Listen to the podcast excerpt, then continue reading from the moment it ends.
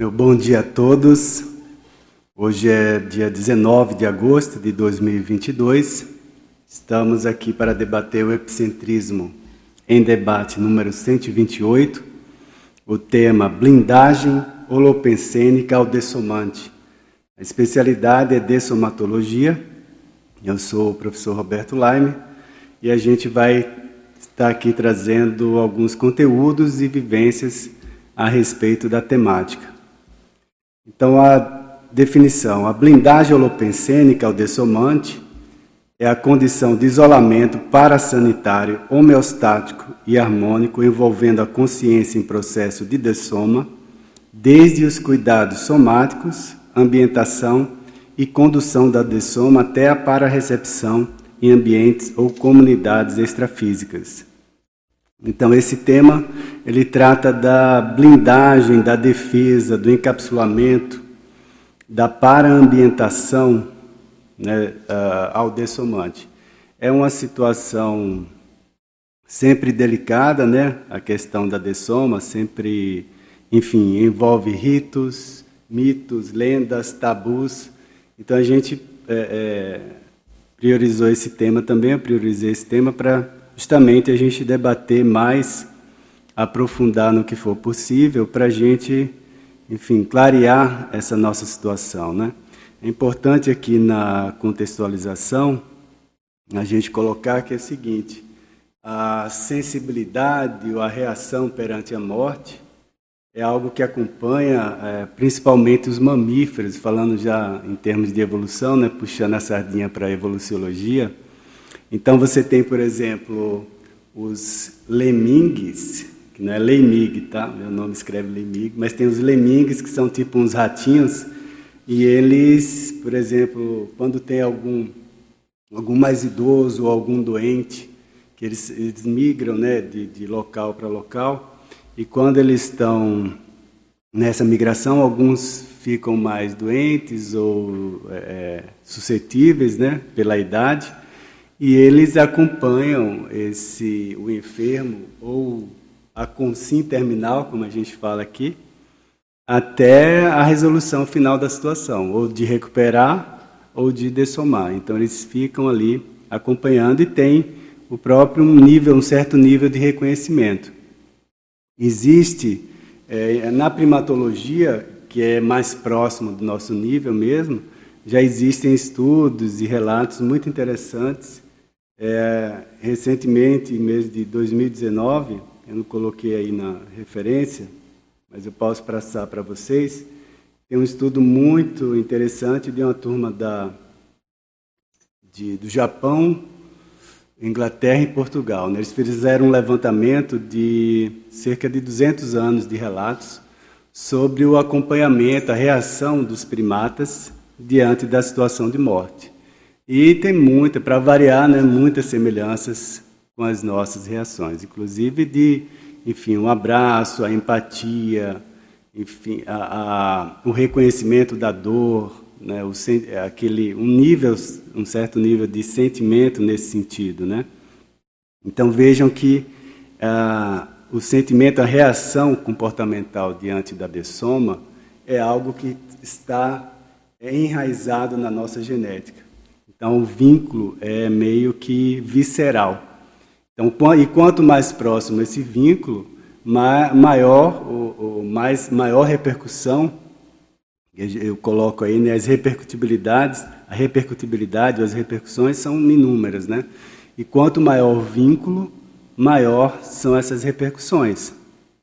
E aí não adianta assim, ah, você falar, ah, agora existe o paradigma consciencial, a consciência não morre e tal, enfim. E aí então não existe isso assim nesse sentido de negar a reação somática, a não ser quando a gente chegar no nível que esteja já, vamos dizer, esbanjando o soma, né? não desprezando o soma, mas o soma já se torne é, é, quase que dispensável, que é o caso lá exemplificado pelo serenão reurbanizador, né? Ele usou, é, exemplificou o uso do soma apenas como uma ponta de apoio para as atividades dele. A gente não está nesse nível. Então é importante reconhecer que até a gente aprender a trabalhar, a entender como é que funciona, enfim, é importante aprofundar esse conhecimento, até porque a gente ainda deve passar por isso, e nossos familiares e amigos ainda por uma boa jornada de vidas aí para frente. Então a gente já tem essa carga histórica que traz ao longo do tempo, mas e, e a gente vai passar cada vez mais por isso. E, por exemplo, engajamento em equipex, em equipes extrafísicas, um dos trabalhos que a gente veio, vou procurar relatar aí, também avançados, né, de, em termos de assistência, é todo esse o acompanhamento do processo da dessoma, não só pelo indivíduo em si, né, mas pelo que representa num grupo. Então a, a assistência durante a dessoma, ela tem uma série de, de repercussões ali para um grupo, que às vezes não é só familiar. Tá? Vale a pena um outro relato também interessante, até de, de Serenão, no caso ali do livro Cristo Espera por Ti. Né, tem um caso de ressoma e dessoma de infante, né, de uma criança, e que, segundo o professor Valdo Vieira, ali era representava a serenona monja. Então, vejam que é, a presença, né, o renascimento e a dessoma tem uma repercussão, tem várias repercussões dentro de um grupo, que a gente, do lado de cá, tem mais dificuldade de entender. Então, por isso que é importante a gente estar aprofundando isso para tornar mais consciente e aí ajudar dentro do que for possível, né? Já pensando no engajamento também com essas equipes extrafísicas de interassistência. Então, um dos motivos também que me levou na escrita, né, para a gente debater aqui, dentro da casuística pessoal, foi o acompanhamento, né? É, principalmente meu, meu pai e minha mãe, eu consegui acompanhar de perto. E aí, enfim, e foi bem didático no meu caso, que eu reconheço, que um eu estava bem no início dos estudos da conscienciologia, eu tinha uma certa visão, e o outro, a outra situação já estava com o quê? Mais de 20 anos, 30 anos de estudos dentro da conscienciologia. E, enfim, as situações são, é, é, são muito interessantes do ponto de vista da repercussão né, e reação comportamental, enfim. É, mas o, o, o, ponto em comum e o ponto forte é como que a Equipex, ou a equipe extrafísica, lida com a situação, com o grupo, vai fazendo as intervenções é, graduais ou mais pontuais, enfim, de modo que é, você tenha, se você está num processo positivo, ali no contexto positivo, aquela transição ela ocorre da maneira mais, vamos dizer, pacífica e harmônica dentro do grupo possível, né? Então, é muito interessante ver a preocupação, o cuidado, né, o zelo da, da equipe extrafísica diante da, dessa situação. Então, aqui eu destaco algumas eh, falando de amparo, né, na página 2 eu destaco algumas é, etapas que, que eu reconheci que foram comuns, né, desde o momento que a pessoa sabe, né, do doente ali próximo, querido, que vai passar por uma dessoma, ou que está perto, né, até a fase final do encaminhamento. Então, são diferentes repercussões, e se a gente conseguir manter né, uma razoável estabilidade uma predisposição à assistência.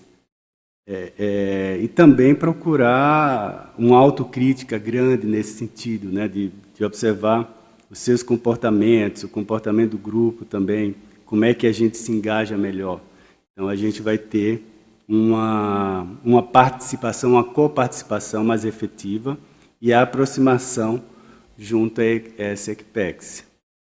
Até porque é, a gente está falando da blindagem holopensênica. Né? Então, veja aqui na enumeração, é, eu coloquei a blindagem afetiva, então, do ponto de vista da, da repercutibilidade emocional, energética, porque, enfim, a gente está na dimensão aqui física, mas quem manda mesmo é a energia. Né? Então, a gente precisa ter uma sustentação energética forte. Consumo é um, é um processo que consome bastante energia alguns são mais. Estou é, considerando aqui, né, gente, a, a dessoma mais, vamos dizer, mais natural. Você tem dessomas mais traumáticas, enfim, diferentes níveis. E tem aquelas super prolongadas, né? A pessoa passa muito tempo numa condição às vezes terminal até vegetativa, e aí são são as condições de extremo, né? Então aqui eu estou considerando é, um nível mais natural assim da dessoma. Então a blindagem afetiva, energética, extrafísica, enfim, aí entra o que eu coloquei lá no início, a TENEPS, a importância da TENEPS, por quê? A assimilação com energias e também a presença dos de credores, de consciex mesmo, que vem, enfim, que está é, é, reconhecendo a situação. Então, tem inúmeras, cada um de nós tem uma rede diversificada de relações. Então, o dessomante vai ter a sua rede também. Então, é importante a gente ter esse reconhecimento de que ele, né, a pessoa, ela vai ter vai ter essa rede e a gente pode ajudar no sentido de, enfim, escagens, de, da, da própria blindagem em si, enfim, fazer a defesa melhor extrafísica da, da situação. A blindagem hospitalar, fundamental também, essa coisa, ah, queria descer, ah, se morrer, morrer em casa é mais tranquilo e tal.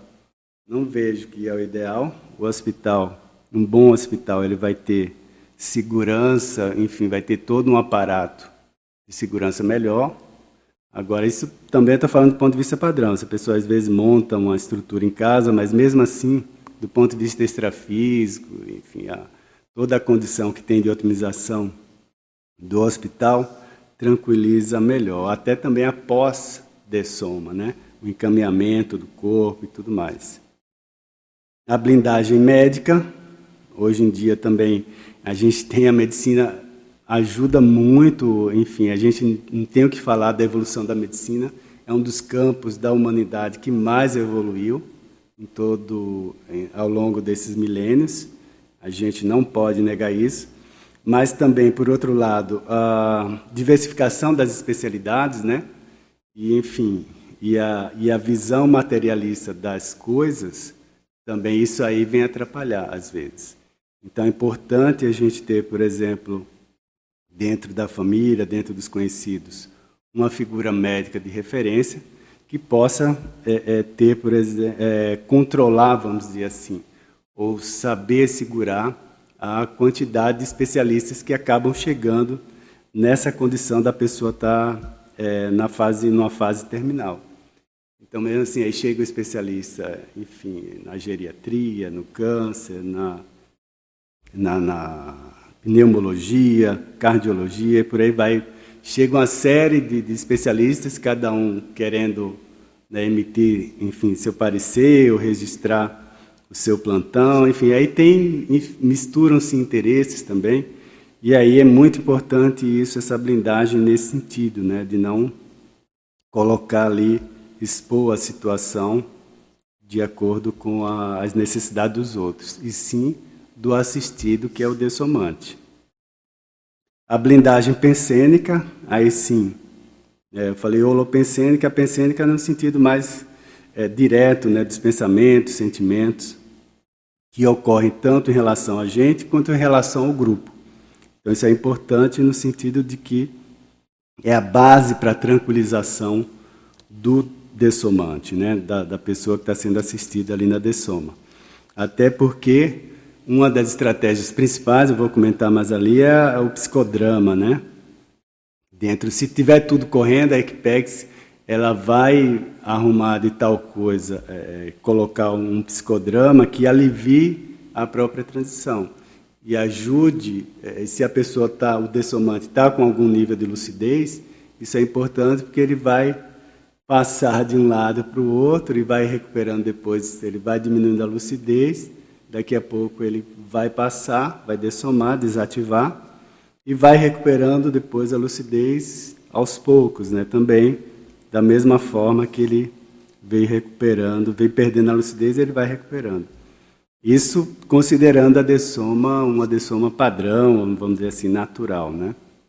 Então é importante esse, esse engajamento da, da gente com a Equipex no sentido de facilitar isso. Não ficar, por exemplo, questionando, de somante ele está ali, ou querendo fazer esclarecimento, que não existe morte, que não sei o que e tal.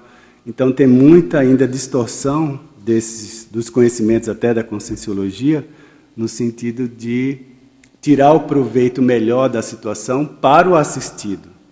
Né? Não para a pessoa demonstrar que sabe ou querer esclarecer o outro, enfim. Isso aí, a ECPEX não está nem aí para isso, para saber se, entendeu, esclarecer a pessoa quer. O pessoal quer fazer a transição da melhor forma para o assistido. É aí que a gente tem que entrar na onda. Então, aqui falando em ECPEX, né? Aí eu coloco aqui alguns itens na página 3 para a gente se engajar, pensar, reconhecer, enfim, se engajar melhor é, nesse movimento, nesse trabalho da ECPEX. A abertura, a postura de abertura, né? Abertura parapsíquica, abertura de pensamento, enfim. Para isso, para ter essa abertura, a gente precisa de um mínimo de homeostase. Né? Ou seja, tem que estar tá raciocinando, tem que estar tá com as energias em dia, tem que estar tá com soltura. Não, como é que você vai se consertar? Se você tá, vai entrar numa onda de descompensação energética, emocional, enfim. Clareza, né? ter clareza né? do raciocínio, né? que eu estava comentando. Né? A, a mental somática é muito importante nesse sentido. E não tem a ver necessariamente com frieza. Né? O pessoal fala, ah, mas a frieza de do pessoal da conscienciologia, isso e aquilo, também não tem nada a ver com isso. Se fosse assim, é, é mais frieza do que Equipex, está danado, né? porque é, é, vai tudo sendo conduzido para que ocorra da melhor forma. Mas aí não pode ficar dependendo do estado emocional dos outros. Então a gente está. O foco é quem? É a condição do assistido, perante o grupo dele, que não é só físico, né? ele tem um grupo também extrafísico. Aí entra para a telepatia, é, acho que é a melhor forma né, de conexão também com a Equipex, a sinalética. É, a questão do reconhecimento dos sósias, é, isso tende a ocorrer muito, inúmeros relatos nesse sentido, né, de que a, a própria minha mãe mesmo fala, mas eu te, mas você estava aqui e tal, essa noite você estava aqui, já tinha ido embora, e, enfim. Você não estava aqui, a gente conversou, ah, é, foi isso, eu já tinha esquecido e tal, mas aí você vai entrando na conversa para ver o que é que, se tem algum sentido aquilo que a pessoa está falando. E também não reprimir a memória da pessoa, porque aquele vínculo com o sósia vai ser fundamental para a continuidade do trabalho e recuperação da lucidez da pessoa. Entende? Ela, ela vai estar. Tá claro, numa condição de baixa lucidez, essa, a, a transição, igual a gente quando se projeta, né? É difícil a projeção lúcida de, de, do início ao fim, principalmente na fase da transição, né? Muito comum a gente dá aquela apagada, tem aquele blackout, né? Depois recupera a lucidez extrafísica. Mas no caso da dessoma, né? Eu não tenho lembrança exata, tem algumas lembranças de pós-dessoma, depois eu posso comentar. Mas ah, essa transição geralmente baixa a lucidez, é o natural. E outra coisa, a pessoa, às vezes, com soma já debilitado, seja pela idade, seja por alguma doença. Então, o soma debilitado já dificulta as coisas. Então, você não vai ficar discutindo razão, de ter razão, querendo explicar as coisas. Percebe, tenta ficar, ficar atento, principalmente se tiver essa atuação de sósias, é, algum relato de, de enfim, de sonho ou de vivências durante a noite que a pessoa tenha, ou de reconhecimento, né? É, essa coisa de, às vezes, trocar, achar que já, já, já tinha conversado com a pessoa, lembrar algum relato de que conversou e tal. Às vezes é lembrança extrafísica mesmo. Então, aí, durante a transição, assim, o que a gente puder fazer para é, não interferir nas reações naturais do dessomante, melhor. Porque a, a tendência é a seguinte: cada vez mais a Equipex vai tomando conta da situação, do ponto de vista de energia, da interação com o assistido. Então, eles vão tomando cada vez mais conta. Você vê que é, é um processo gradativo. E aí, até que eles conseguem recolher, é, fazer é, a recolha, né? recolher o, o assistido. A equipinha. A equipinha é a gente, né? Nós, familiares, amigos, também os médicos, os auxiliares técnicos. É muito importante ter uma boa relação. Não vai ficar discutindo com, com médico, com, com, com enfermeiro, que fez isso, que fez aquilo. Às vezes eles precisam né, ser firmes, precisam, às vezes usa muita força, às vezes o técnico para né, segurar o corpo para lá, para cá. Enfim, então exigem muitos cuidados. E, por exemplo, higienização também não é fácil a pessoa na condição terminal fazer as higienizações necessárias. Enfim, então tem que ter muito. É, a gente trata bem, ter uma boa relação, isso é fundamental. E aí, o foco é quem? Sempre lembrando disso, né? O foco é quem? É o assistido, é o dessomante, e não a sua saudade, o seu, enfim, o seu apego, o seu desejo. Então, é acompanhar esse processo aí é, em relação ao que está acontecendo, né? a lucidez durante o processo é, que está sendo conduzido. E aí os especialistas, né, ouvir bem os especialistas, por isso que também é bom ter sempre algum um médico que tenha uma visão geral. O ideal é ter é, junto da, da família, né? E aí tem uma escala também, não, não se achar é, é, o, o super-herói da, da família e querer, enfim, fazer tudo, porque domina energia, ou faz isso e faz aquilo, e dá uma dedicação, assim, exaustiva. Claro que, que já é exaustivo o processo, né? naturalmente já é exaustivo. Mas tem uma escala de revezamento, então ver quem pode, é, quem pode contribuir dentro das suas limitações, todo mundo pode contribuir um pouco. Daí é importante essa integração dentro do grupo, porque isso também alivia, isso tranquiliza o dessomante. Tá? E para finalizar aqui, eu coloco alguns atributos, alguns fenômenos também que ajudam na qualificação. Isso na última página aqui, da, da 3 para 4. Então, a confiança, tanto em si quanto na Equipex. Controle da situação, muito importante isso. Né? A gente às vezes, quanto mais próximo, mais quer ter controle, enfim, se sente a responsabilidade toda para si. Não, tem que saber passar o controle da situação para os outros também, quando é o momento. Enfim, e trabalhar a questão do egoísmo, reconhecer a necessidade evolutiva do outro também. É, a questão da paratelepatia, eu falei, é o, é fenômeno dos principais, para a gente ir exercitando essa conexão com a Equipex. Enfim, pensar realmente muito respeito, esse, como eu falei, dentro do processo evolutivo, né? O respeito àquela condição. Então, independente ali do vínculo, claro, você tem um vínculo mais forte com a pessoa, maior o respeito que você deve ter sobre o momento dela.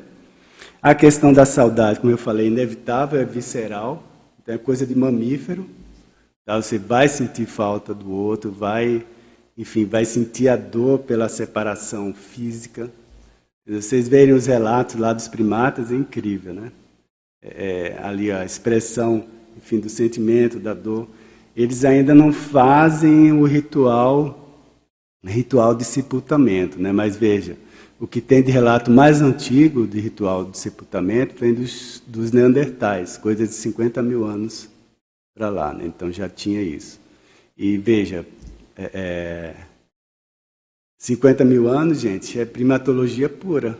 Entendeu? Se hoje, a gente pegar aqui, ano base 2022, planeta Terra, você sair falando algumas ideias dessa por aí, a primatologia, mas não entende de jeito nenhum. Agora, imagine 50 mil anos.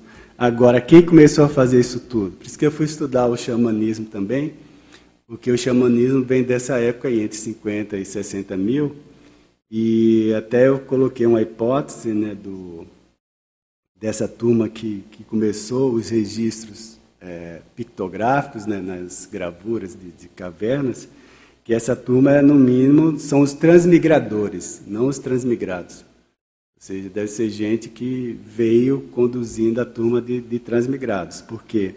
Veja, estavam, o xamã, a figura do xamã, dessa época, quando tem os primeiros registros, eles eram os líderes, líder político, né, comunitário, líder é, guerreiro de defesa, e líder, é, líder é, parapsíquico e líder curandeiro também da medicina. Porque o, e o principal deles também, um dos principais, é a liderança parapsíquica. Porque ele que fazia o contato é, com o mundo dos mortos e tudo mais, e fazia todo esse esclarecimento, por exemplo, a questão da, do, da caça. Então a caça tinha todo um ritual e um respeito pelo corpo do animal. Até os restos da, da caça e tudo, não era assim. É tipo, ah, caçou, estraçalhou o animal e larga lá. Não, tinha, é, tem rituais colocando respeito diante daqueles animais que foram caçados, né, serviram de alimento. Então tinha toda essa educação aí. E veja, esse conteúdo não é um conteúdo bobo, assim, simples, gente. Imagina você explicar e desenhar para um monte de macaco, de bicho, que entendeu? existe outra realidade, existe né, a dimensão, as dimensões, as múltiplas dimensões.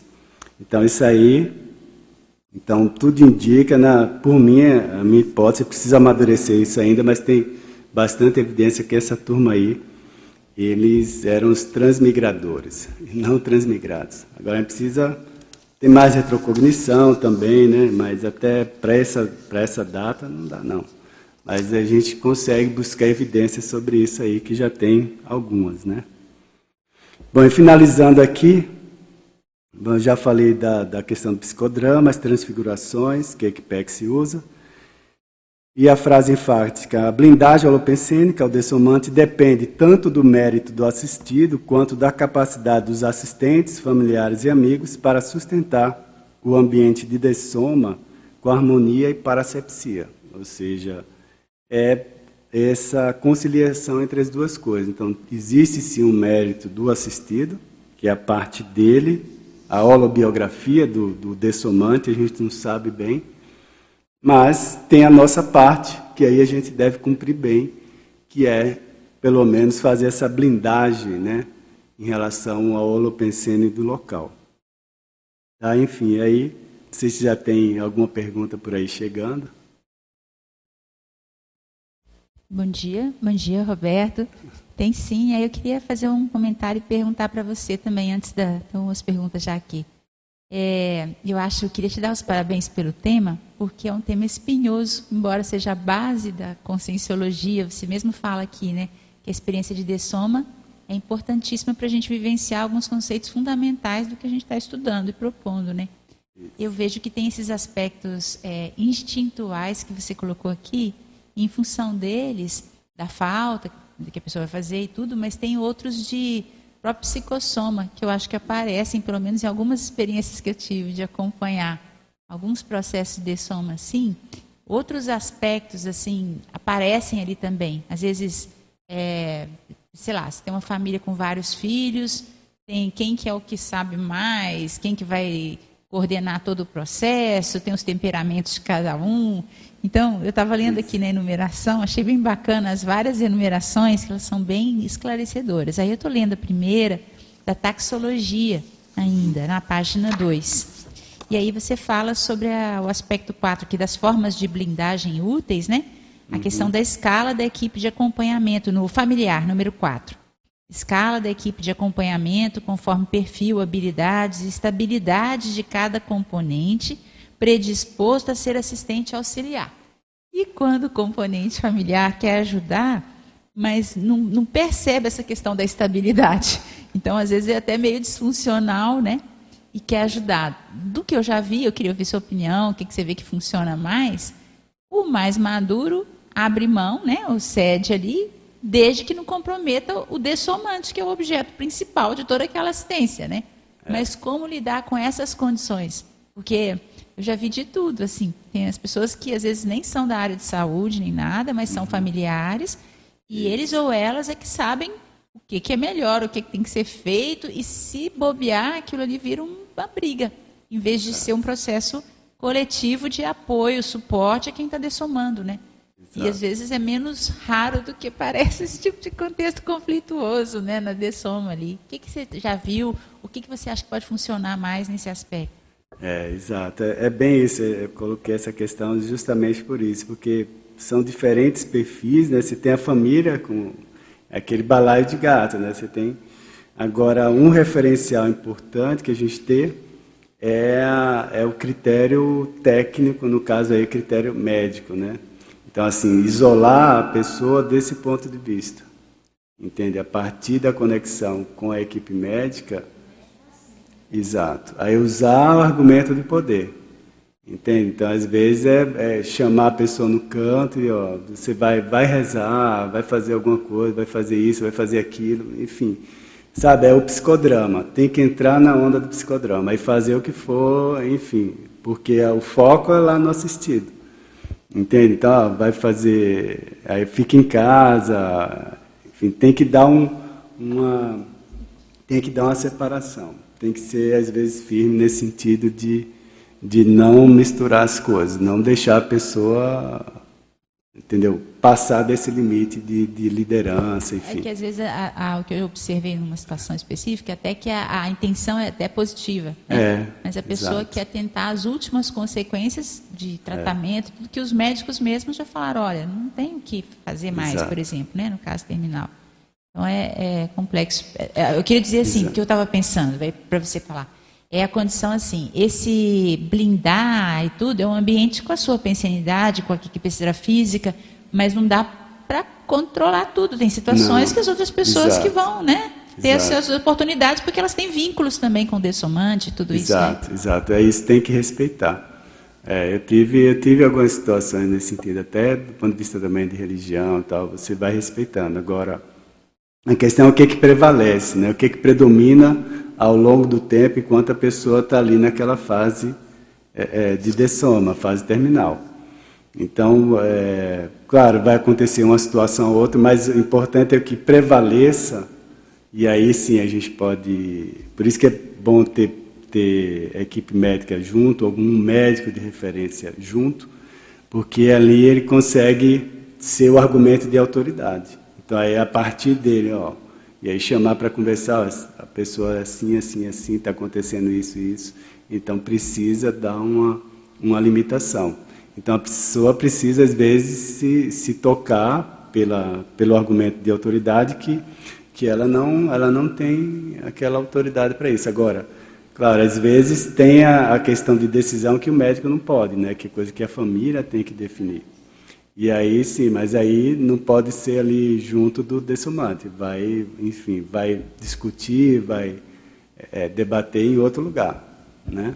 E aí não, debater em frente aí já é over, né? É, é. Agora essa coisa da, isso aí atrapalha muito. Se tiver essa visão de, de prolongar até as últimas consequências, também isso aí. mais é quem está dessomando no é, final das contas, né? Prolongar a vida a qualquer custo isso aí tem, e às vezes tem até interesses também é, monetários nesse sentido de que né, é, vai gastar, enfim, recursos, vai gastar horas, vai, enfim, então isso aí também é complicado. Por isso que e aí a figura central, aí tem que ter um epicentro, uma figura de epicentro, mas ligada à medicina, com autoridade para ir fazendo esses cortes, né? Porque senão Senão aí, se entrar pelo apelo emocional, e às vezes sim, a medicina tem recurso para prolongar, entendeu? Aí põe respiração artificial, põe isso, põe aquilo, e vai prolongando o corpo ali, vai fazendo a máquina funcionar até sei lá quando, né? Então isso aí, isso aí é bobeira. Então tem que chegar num acordo ali e procurar esclarecer os outros que, enfim, por isso que é muito importante a, a formação na área de saúde, né? Então você ter sinapse na área de saúde, porque a pessoa quando não tem nada aí dificulta mais ainda, porque ela ela vai, ela não consegue entender do ponto de vista físico o que é está acontecendo e aí fica com aquele vínculo emocional só. Aí tá danado. Tem mais uma pergunta aqui da Marilux, aqui de Foz do Iguaçu. É, gratidão, professor Roberto, por debater esse tema importantíssimo e por compartilhar suas vivências e autopesquisas conosco. A pergunta é referente à página 3, é, dentro da enumeração. Ela quer saber sobre, lá no final da página 3, a qualificação. Então, peraí só um minutinho. Qualificação. a, a epígrafe, né? Aí ela Sim. gostaria que, dentre esses atributos da qualificação, se você poderia comentar o número 1, 5 e 6. 1, confiança, o 5, para telepatia e o 6, reabilitação. Certo. Então, autoconfiança, principalmente, então, a confiança nos dois sentidos aí, a autoconfiança, e aí porque exaustivo, é um momento exaustivo, porque né, exaure tanto energia e precisa de energia para você manter um ambiente blindado e em volta da pessoa é, consome energia. E às vezes nem todo mundo ali da família do grupo está na condição de doador, né? Às vezes Entende? Então, e você não vai mudar a cabeça da pessoa. Mas aí pode consumir muito mais energia do que a própria só a condição do dessomante. Então, esse domínio energético é exaustivo e também heteroconfiança nas habilidades da Equipex, né? Porque às vezes, é, enfim, acontece uma coisa ou outra e a Equipex ela consegue tirar as pessoas da jogada, às vezes. Acontece uma situação, outra, aquilo que dá repercussão na vida dela e tal, e acaba tirando ali da jogada, por um motivo ou outro, enfim, mais pessoal, e eles acabam conseguindo, às vezes, tirar a pessoa da jogada. Então, a gente tem que ter esse. A gente não vai conseguir ter o controle de tudo, tá? mas a gente pode. É, passar esse controle e a gente doando bastante energia também, mantendo esse ambiente mais positivo, a Equipex pode atuar mais. O outro número é 1, 5, eu esqueci.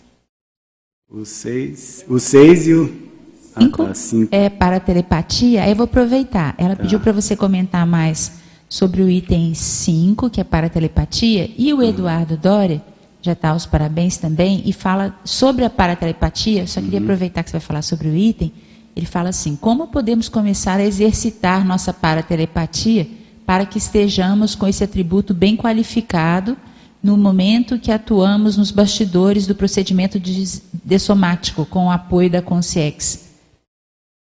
Como Isso. manter a, a, a, saudade? Como, é, como manter a, a calmia de todos é, da rede de relações do assistido sem interferência das emoções desestabilizadoras que podem surgir. Certo, então vamos por partes. A telepatia por partes, é, mas é o que eu já provei. Para a telepatia, isso. É, a gente começa para a telepatia pela sinalética. Qualifica a sinalética no último grau. E sinalética, gente, todo mundo tem algum nível de sinalética. Então não adianta dizer. É igual retrocognição também. Não vem com esse papo para mim que a. Ah, ah, eu nunca tive retrocognição nenhuma. Tem sim, nem que. Enfim, eu provo por A mais B que todo mundo tem é, retrocognição tem, e tem sinalética. Alguma sinalética tem, nem que. Entendeu? Seja repercussão, a própria repercussão emocional. Né? Vai dar uma reação nela. Mas a questão é a sinalética parapsíquica, aquela que reage diante de uma presença extrafísica. Né? Então você vai ter algum tipo, algum tipo de reação. Às vezes também pela atividade pensênica, pela atividade, pela reação emocional. Então a gente tem diferentes tipos de sinalética. Aí vale, é, primeiro, exercitar isso. Então estudar a sua própria sinalética com exaustividade. E aí a própria paratelepatia vem depois. Ela vai vir por quê? Para você qualificar sua sinalética, você vai ter que estar tá bem, é, bem ajustado do ponto de vista de assimilação e desassimilação das energias. Então, as energias que a gente mais troca no comum no dia a dia, que a gente chama energia consciencial, ela é impregnada de informação. Logo, essa troca que a gente faz de energias aqui, a gente está assimilando a energia do outro, está assimilando informação. Então, a sinalética é uma forma de decodificar isso. Você vai avançando nesse sentido, você vai estar decodificando informação. Conforme isso avança, a paratelepatia é um, um efeito, eu diria que é um efeito natural de tudo isso, porque você vai, é, começa a ter a conexão, mais clareza do pensene, da ideia. Porque na hora que você assimila a energia consciencial, você está assimilando um pensene ali também ou seja, dos ambientes, né, o holopensene dos ambientes, ou das pessoas, entendeu? Aquela carga de informação. Então a, tele, a paratelepatia vem da decodificação de ideias que chegam a você, é, que é o exopensene principalmente, que você não está raciocinando sobre aquilo, você não está pensando aquilo. E aí vem a inspiração na hora certa, no momento certo. Então, muitas vezes associado de sinalética. Ah, tem um relato interessante também, já contar aqui. Quando eu. Ah, faz um ano e pouco a dessoma da minha mãe, né? E aí, quando estava confirmado mesmo e tal, a gente, claro, pela idade, 95 anos, a gente já tinha, enfim, já passou por várias, até acho que moratórias, até várias fases, né, que a gente achava que ela poderia ter partido. E aí chego lá, né, já veterano de conscienciologia, carteirinha de EPICOM e tal. E aí vou chegar lá e que que eu, tá, como é que eu vou ajudar nisso aqui? Né? Eu já chego nos ambientes é, já, já tem essa, esse hábito de muito tempo, né, das próprias pesquisas retrocognitivas e tudo mais, de fazer o rastreamento, o sensoriamento, a leitura parapsíquica, que tem a ver com a sinalética, né, você faz a, a leitura dos ambientes. E aí, então, eu fiz essa primeira leitura e tal, aí visitei o primeiro dia, né, que eu tava, é, tinha viajado para lá, aí já estava no hospital e tal, Aí tá, no segundo dia que eu fui, já tinha sondado, enfim, já preocupado, né? Como é que eu vou entrar nessa, como é que eu vou ajudar e tal. O, pensei, o único Equipex é fogo também, né? O povo fala que é, que é insensível, é frieza, mas veja só, o único, a, a pensanidade clara do amparador. Seja filho. Pá. Isso. Essa, essa mensagem só. Como é que eu vou ajudar e trabalhar energia, fazer isso, fazer aquilo? Seja filho. Pá, pum. Então, ou seja, era estar tá junto dela e acompanhar e doar energia e tudo mais e tal, e dar atenção. Então, veja, não tem essa de, entendeu? Aí, ah, vou ficar fazendo, ah, é, piruetas parapsíquicas e tudo mais. Não. Seja filho, pão, e acabou. Aí eu fiquei a ficha. Eu levei um tempo até depois raciocinando o que, que é isso, o que, que querem dizer com isso, né? Enfim, mas era o, era o meu papel, e não de parapsíquico, de epicom, disso, daquilo, daquilo. Não, seja filho, pá. E a gente tem inúmeras funções, né? Não sei se, não sei se vocês já fizeram essa autopesquisa. Por exemplo, quais são os seus papéis funcionais é, na vida atual? Entendeu? Se é professor, é filho, é irmão, é né, empreendedor, é, é professor de conscienciologia, pesquisador, é isso, é aquilo, aquilo outro e tal. A gente tem inúmeros papéis, mas qual é o principal naquele momento? Pá, só isso. Então, e minha experiência com, tenho experiência com de contato com o Equipex, é tudo muito assim, de muita objetividade e, e clareza. E é aquilo, tipo, não tem muita conversa. Entendeu? Tipo, aí você pega ou não pega. Tipo, ah, vai ficar chorando, querendo entender e tal. Vai ficar só remoendo e perdendo tempo. Então veja que é mais é, clareza e objetividade que isso. Então a paratelepatia não fica é, imaginando também, pensando que vai ser conversa com o parador. Às vezes existem diálogos transmentais com o parador, mas isso eu vejo que, pelo menos na minha experiência, é mais conduta exceção, algumas situações, às vezes projeção, enfim, quando você está, por exemplo, às vezes um, um processo de reflexão mais profunda, você vai fazer um laboratório, enfim, teve um está fazendo uma, uma, imersão, enfim, de reflexão, às vezes ocorre o processo de diálogo transmental, mas é, é, esse, essa troca, né, de, de, informação. Mas no geral, a paratelepatia é, é tudo muito rápido, porque aqui a gente está numa dimensão muito lerda, né, muito devagar, e a turma lá está tá em outro ritmo. E também não tem tempo para ficar, né, muita conversa mole. Então tem que ter clareza e objetividade. Então pensa por aí. Então, para a telepatia, tudo começa, a meu ver, é, qualificando a sinalética. A leitura parapsíquica, a assimilação, desassimilação, e aí sim avança, vai avançar naturalmente para a paratelepatia.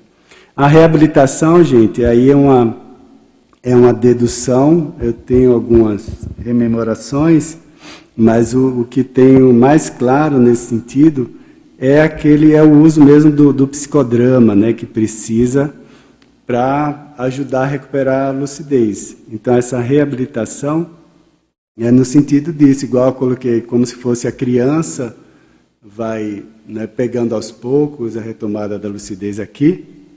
Então, a, a, na condição extrafísica, é, na maioria dos casos, precisa disso. Agora, veja, é, varia muito, né, como eu falei, varia ao extremo a, o processo da dessoma.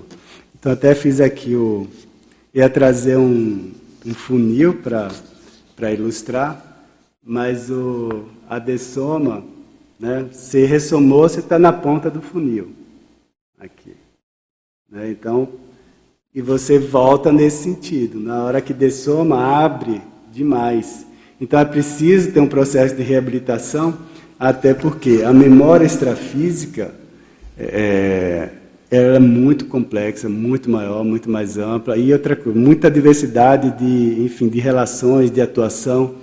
Então você precisa também ter uma gradação, a não ser que a gente já comece a viver aqui na condição de semiconsciencialidade, que a gente já tem um percentual disso e pode ampliar esse percentual.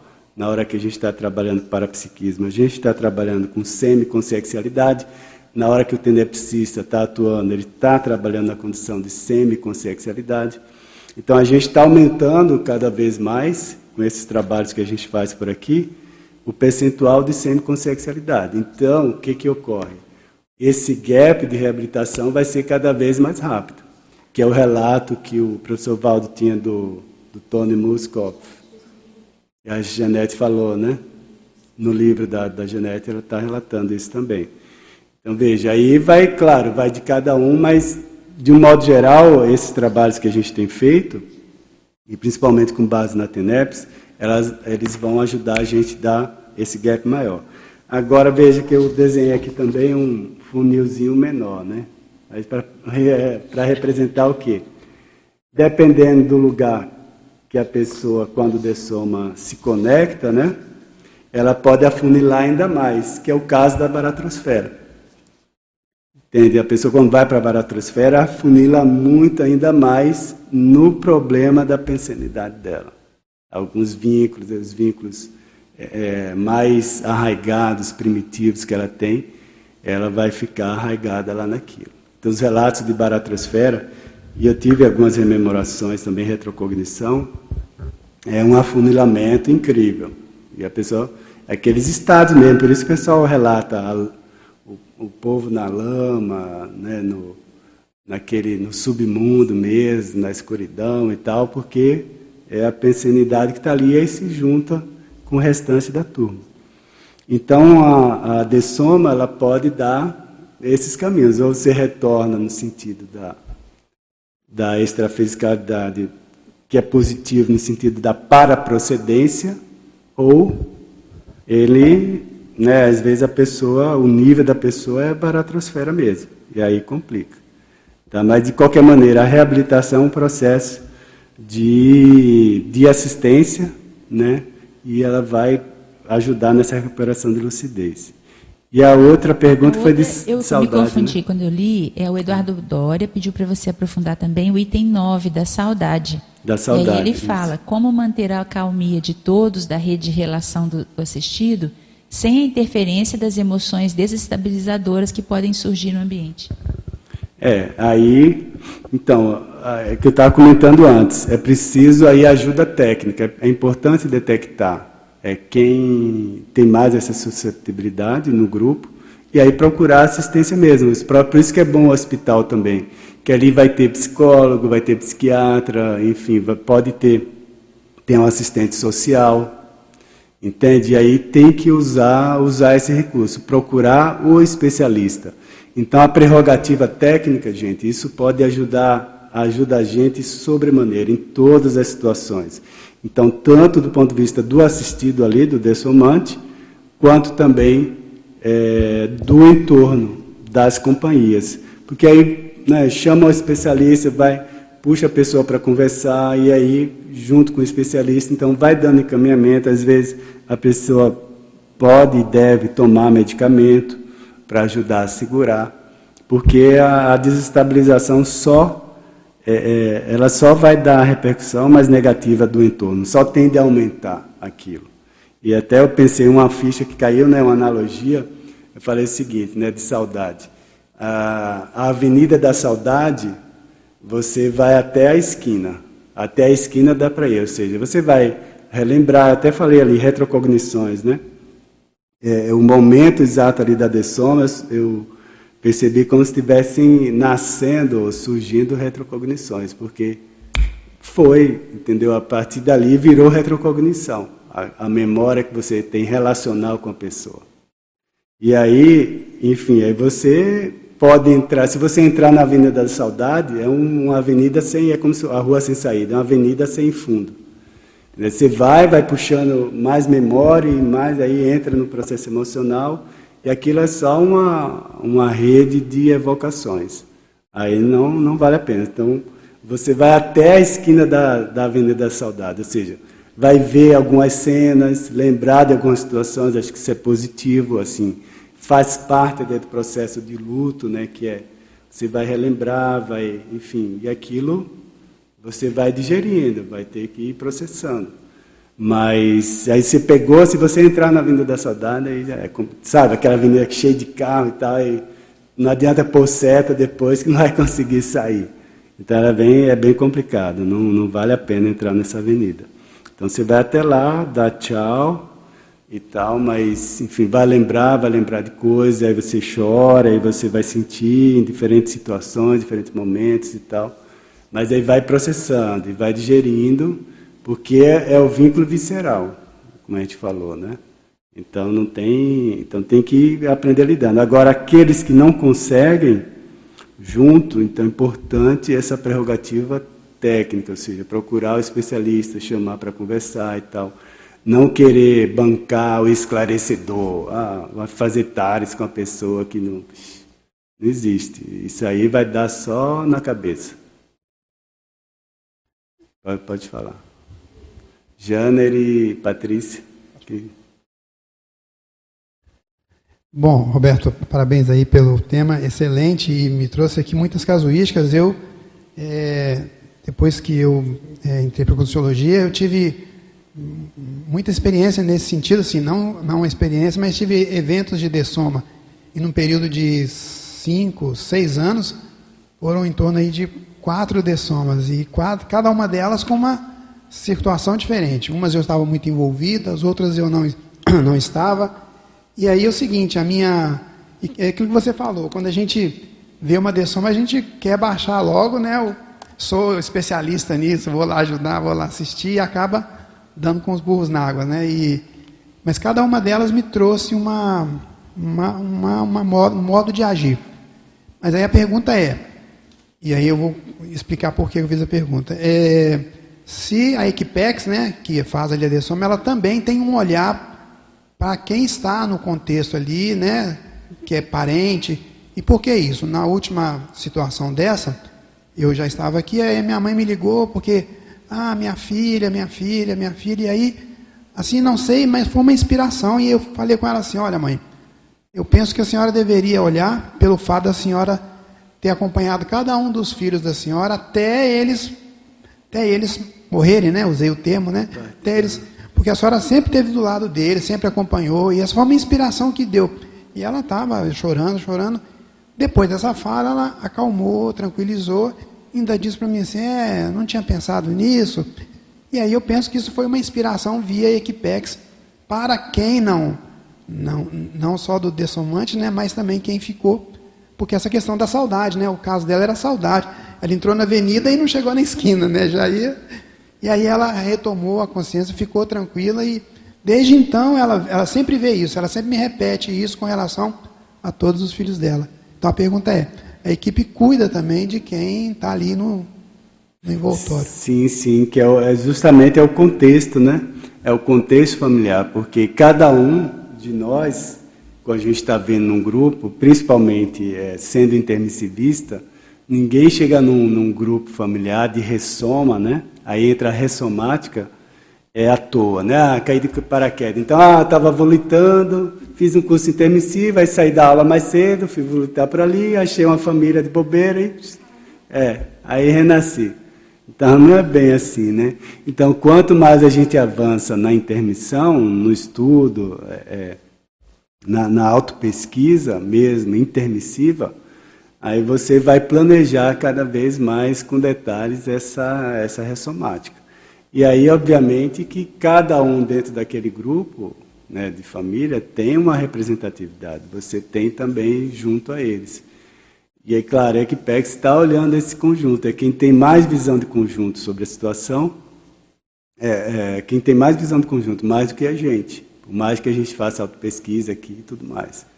Então, eles vão estar, sem dúvida, acompanhando, acompanhando todo esse processo. Então, Roberto, é, uma, uma, um exemplo disso é que, durante esse momento que aconteceu isso, eu tinha dado aquela aula pré-intermissiologia lá do ah. nosso curso, né? Então, é, foi, né, foi, foi coincidente ali, né? Claro que não, né? Mas foi sincrônico, né? Esse processo. E eu analisei que só poderia ser uma inspiração, da, né? E, e, e, essa confirmação veio quando você trouxe uma casuística, né? Antes desse verbete, você falou essa questão da Equipex, que você teve uma relação com ela, e aí foi caindo a ficha uma por uma, né? O quanto que a gente tem a responsa está aqui tem essa responsabilidade, né? Para com quem está aqui, né? Exato. Obrigado, Roberto. E aí, Patrícia? Certo. Obrigado pelo tema também. Esse tema para mim é muito importante. Eu sou uma das sete filhas da família e assim já dei somar meu pai, minha mãe e minhas duas irmãs caçulas. E assim foram casos diferentes, mas assim muito educativos para a gente, né? O meu pai dessomou, eu estava sozinha no hospital com ele a minha mãe, os dois dessomaram de câncer, não deu nem dois meses de distância de um para o outro, a gente era bem jovem ainda, eu não conhecia conscienciologia. A minha mãe veio do exterior, jantou com a gente e no outro dia de manhã ela dessomou.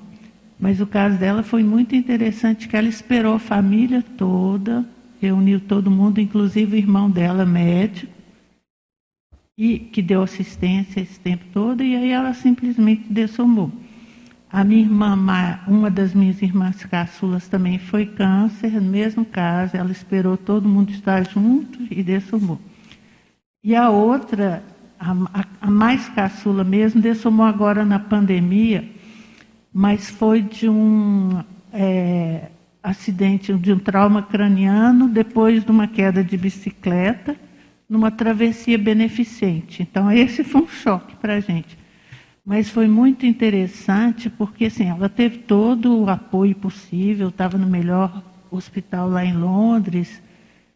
Era travessia de Londres até o litoral, então assim foi no meio né, da área tipo arte rural, assim, eles levaram ela de, de helicóptero e aí, durante esse processo no hospital, pandemia, ninguém podia ir no hospital. Então, ela realmente ficou lá isolada, sozinha esse tempo todo. E teve um momento que eles permitiram a gente fazer uma videoconferência com ela. Os filhos chegarem lá, porque ela tinha três filhos, inclusive uma era filha dessa irmã que tinha dessomado, e nós aqui no Brasil, né? Nesse momento, inclusive, ela deu uma mexida, ela estava já toda imobilizada, estava em coma, mas ela mexeu.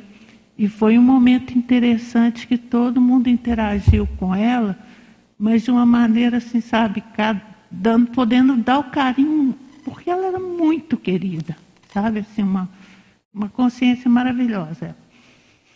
E aí, assim, durante esses 15 dias que ela teve em coma, foi interessante que várias pessoas aqui da, da Conscienciologia me deram retorno de que ela falou que ela não ia retomar, voltar mesmo, porque ela não queria, ela ia ficar em estado vegetativo, que ela não queria dar trabalho para os filhos, que ela estava super bem, que o Felipe Mansur estava com ela, Então, assim, foi um processo bem interessante, sabe? E nessa hora eu sinto que eu podia ajudar a família também com a, os nossos entendimentos sobre né, a multidimensionalidade.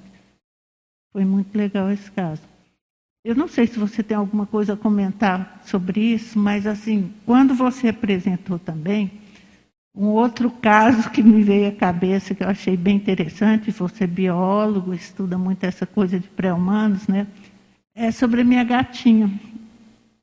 Eu, o meu vizinho pegou essa gatinha com 15 dias e ela estava aqui na Maria Bubiac, ao lado do irmãozinho dela que tinha morrido atropelado, cheio de bicho já.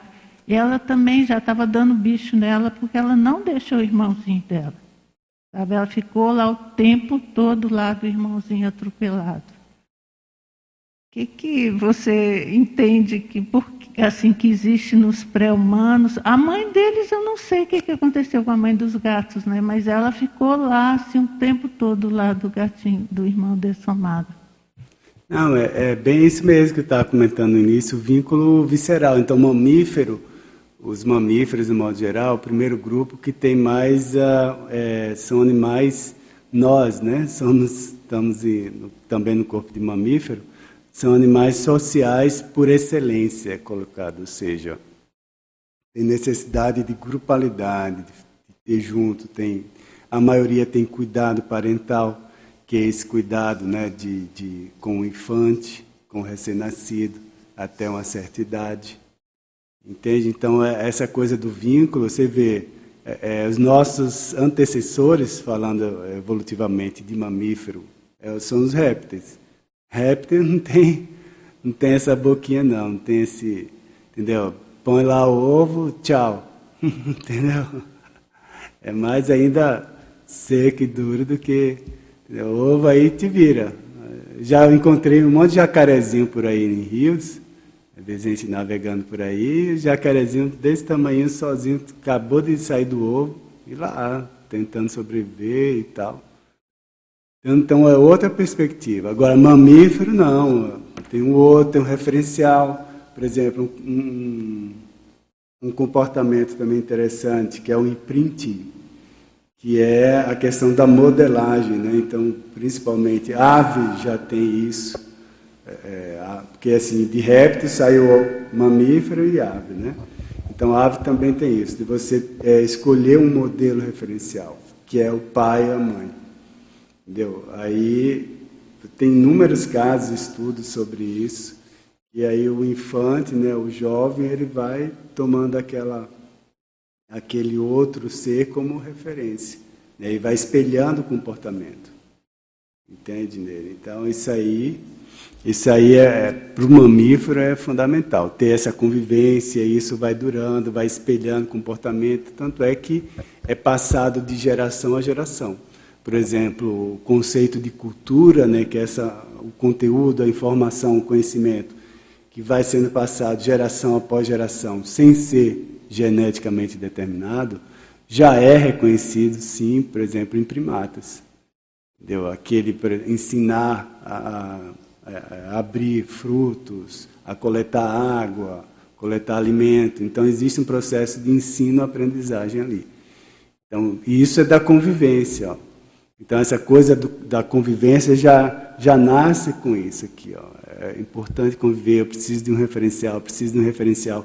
De repente aquele seu referencial, pá, saiu, deixou de existir. Pá, então, ó, aí ó, a dor que dá aqui. Meu referencial sumiu, que é, às vezes, é o pai, a mãe, um irmão, enfim, um referencial. E nesse caso, por exemplo, para ela foi mais importante assim ficar ali do lado dele, não procurar sobrevivência, isso é que me, sabe? Ela estava, ela ia morrer é. também, porque ela já estava sendo, já estava tendo bicho nela.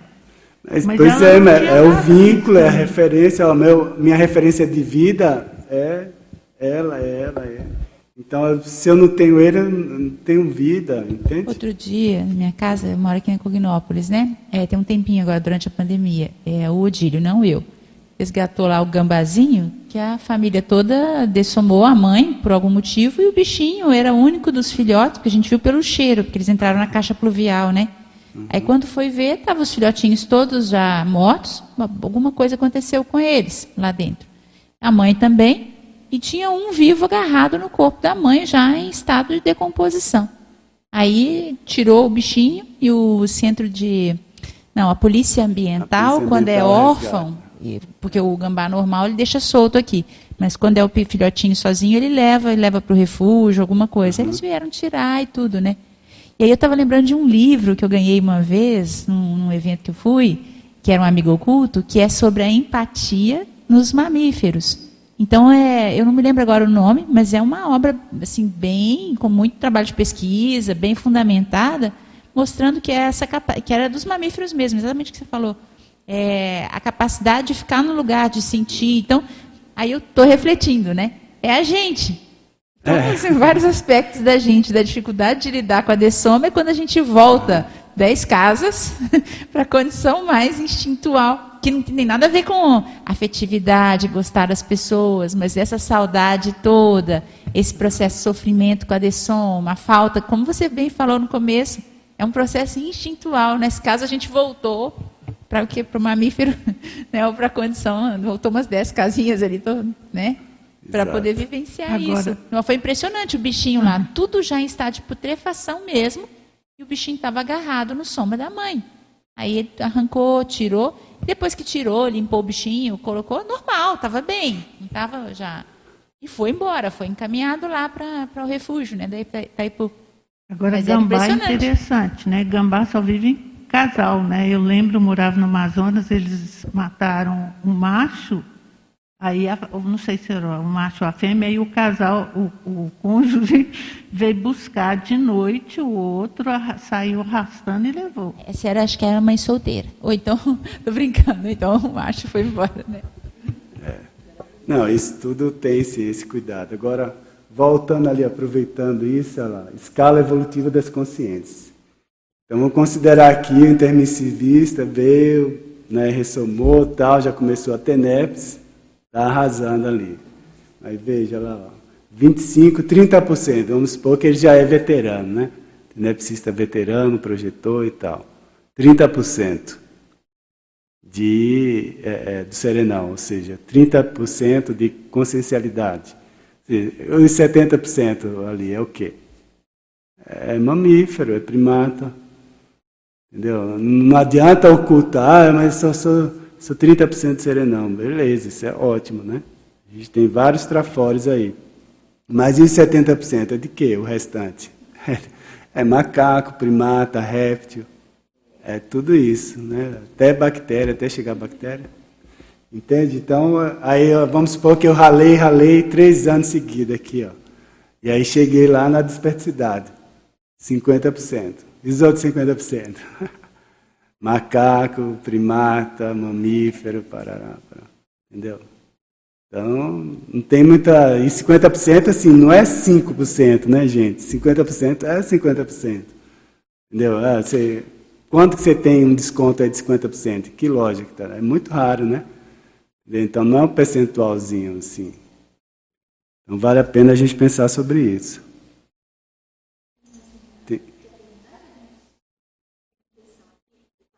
Tem uma questão que eu acho que vale a pena falar. Eu acho que ele está chegando agora a essas ideias aí da conscienciologia. É o Itamar Bispo. Aí ele colocou no chat lá. Eu não entendo como é possível saber sobre dessoma, porque quem dessoma não volta para dizer como é. E quem dessoma não sabe falar como é. É só dar uma explicaçãozinha aqui que ele pode né, encontrar, sim, sim. alguma coisa assim. Onde que ele pode encontrar mais sobre isso? É, já tem mais publicações, tem verbetes, tem artigos, vários sobre dessoma, né? Mas o que a gente sabe, duas, a gente pode ter duas fontes diretas mais sobre dessoma, né? Uma, as próprias retrocognições. Suas retrocognições na hora que você começar a confiar nas retrocognições, porque essa é, é o principal ponto, porque é a sua memória.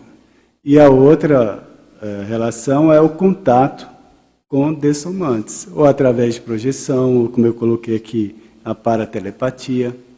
Então, esse reconhecimento, é, isso aí vai dar experiência e vai acumulando vivências, né? Até que você tenha confiança. Por isso que eu coloquei ali a autoconfiança.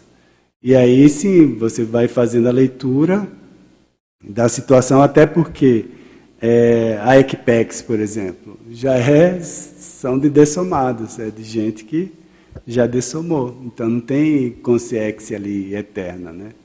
Então a hora vai vai ressomar, não sei que seja já consciência livre, aí é outra, é outra história, é outro patamar, é outro.